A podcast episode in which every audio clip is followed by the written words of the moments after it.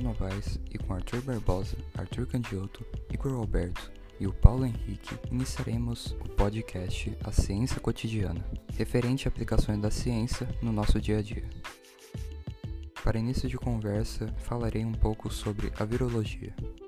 A virologia é o ramo da microbiologia que estuda os vírus, seres simples, as menores entidades biológicas, classificados como maléficos por depositarem seu ácido nucleico, causando danos e iludindo o sistema imunológico dos seres vivos. Mas para a biologia, possui diversos aspectos positivos.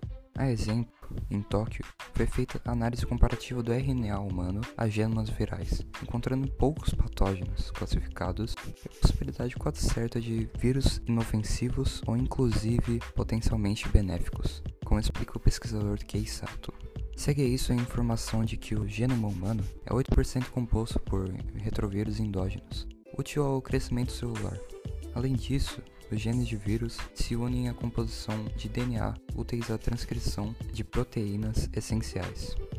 Um outro estudo concluído por Mark Young correlaciona vírus e saúde, analisando quantitativamente vírus bacteriófagos que ingerem bactérias no intestino sadio em comparação ao intestino inflamado pela doença de Crohn, visualizando o controle da população de bactérias no organismo por esses vírus em comparação à sua ausência.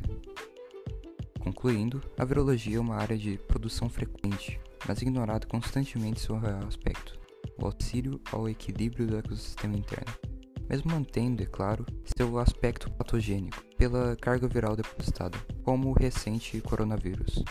Agora vou passar para efetuar um outro fator do cotidiano e em seguida encerrar o tema referente à biologia. Obrigado. Após a explicação que meu amigo Leonardo fez referente ao vírus, vou abordar um dos ramos que identificamos na biologia, que é o estudo do sistema imunológico. O sistema imunológico é o sistema responsável pelas ações dos denominados anticorpos que são usados para combater vírus ou doenças patogênicas. A importância da nossa imunologia, ainda mais em contexto pandêmico, só cresceu ainda mais, pois é por meio do fortalecimento do nosso sistema imunológico que podemos combater mais rápido eficientemente e melhor os agentes que causam dano à nossa saúde. Podemos aumentar e fortificar a nossa imunologia por meio de exercícios ou atividades físicas, alimentação regulada, à base de fontes de proteínas, sais minerais e vitaminas. Porém, quando não é feito um monitoramento e cuidado adequado com a nossa imunologia, ela pode acabar ficando baixa e o nosso corpo apresenta sinais disso quando ficamos doentes frequentemente, ou quando o corpo demora mais do que o tempo normal para se recuperar de alguma doença, entre outras. Resumindo, a imunologia ao nosso sistema imunológico é algo importante e fundamental para o funcionamento do nosso corpo. Seguindo a linha de enfermidades virais, o atual contexto mundial colaborou para que houvesse desenvolvimento de remédios, como explicará o Paulo a seguir. Obrigado. Antes de começar a falar sobre as aplicações da química no cotidiano, é necessário saber que a química é uma ciência da natureza responsável por estudar a matéria e suas propriedades. Seu foco principal envolve nas transformações, o processo das reações e as energias envolvidas.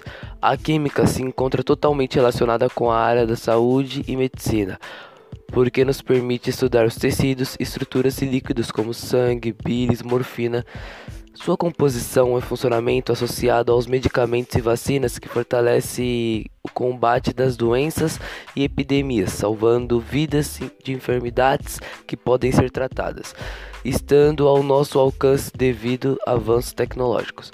A química também é encontrada na prevenção, diagnóstico, terapia e acompanhamento dos pacientes, em diversas situações de modos diferentes, como por exemplo em vacinas contra a Covid-19, métodos de prevenção que já estão sendo consumidas no mundo todo.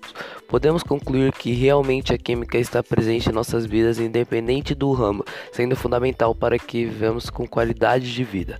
Agora eu passo a palavra para meu amigo Arthur Candioto.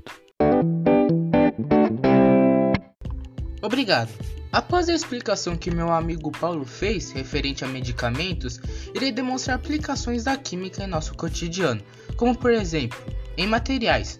Cada dia, diversos materiais, porém a mais perceptível é com os materiais esportistas, apresentam materiais mais leves e mais duradouros, graças à nanotecnologia tênis e bolas são bons exemplos nessa área. Em alimentos. Alimentos naturais precisam dos produtos químicos que fertilizam a terra para sua produção, como por exemplo as pesticidas, pois é de grande importância na tarefa de garantir qualidade dos alimentos. Mesmo que diversas frutas já naturalmente obtenham elementos químicos que servem como nutrientes para nós, graças a análises químicas por meio de laboratórios, alguns alimentos estão cada vez mais saborosos, duradouros e até mesmo mais saudáveis. Maçãs, bananas, uvas, pêssegos, tomates são bons exemplos dessa área. Em limpezas, tanto na limpeza doméstica, tanto na higiene pessoal, eles apresentam elementos químicos, como por exemplo em shampoos, em condicionadores, em sabonetes, em desinfetantes, amaciantes, entre outros. Objetos simples que estão em nosso dia a dia: sal de cozinha, que é o cloreto de sódio, água oxigenada, que é o peróxido de hidrogênio, álcool, que é o etanol, e vinagre, que é o ácido acético. Processos na química que fazemos no dia a dia. O processo de combustão, onde os exemplos são fogão e carro, lavar as mãos, o processo de digestão, entre outros. Mas esses são um dos maiores exemplos nesse processo. Agora eu vou passar para o meu amigo Arthur Barbosa, onde ele explicará um setor da física em que está em nosso dia a dia e por fim finalizará o nosso trabalho. Eu, Arthur Barbosa Zambeton, finalizo falando do desenvolvimento de um respirador pulmonar durante a pandemia por pesquisadores da USP. Então, vamos lá. O Brasil identificou a primeira contaminação pelo novo coronavírus no final de fevereiro de 2020, enquanto a Europa já registrava centenas de casos de Covid. A declaração de transmissão comunitária no país veio em março, mês que também foi registrada a primeira morte pela doença. Um grupo de 40 pessoas, aproximadamente, entre engenheiros, biomédicos, mecânicos, mecatrônicos, eletrônicos e de produção, estudantes e representantes da iniciativa privada, se articulou no desenvolvimento do respirador batizado de Inspire para suprir a demanda durante a pandemia. Engenheiros sabem projetar coisas, e a física faz parte de suas formações. Como todo produto de engenharia muda a tecnologia, muda a demanda, muda a solução, então foram desenvolvidas soluções mais simples de como misturar oxigênio com ar, como acionar, gerar fluxo de pressão e como controlar a pressão mínima no final da expiração. Assim, obtiveram o primeiro protótipo funcional no final de semana de março de 2020. De acordo com a universidade, a Anvisa autorizou a fabricação, comercialização e doação dos equipamentos em agosto do mesmo ano. O Inspire é um equipamento de suporte respiratório emergencial, de baixo custo, de rápida produção que utiliza a tecnologia brasileira.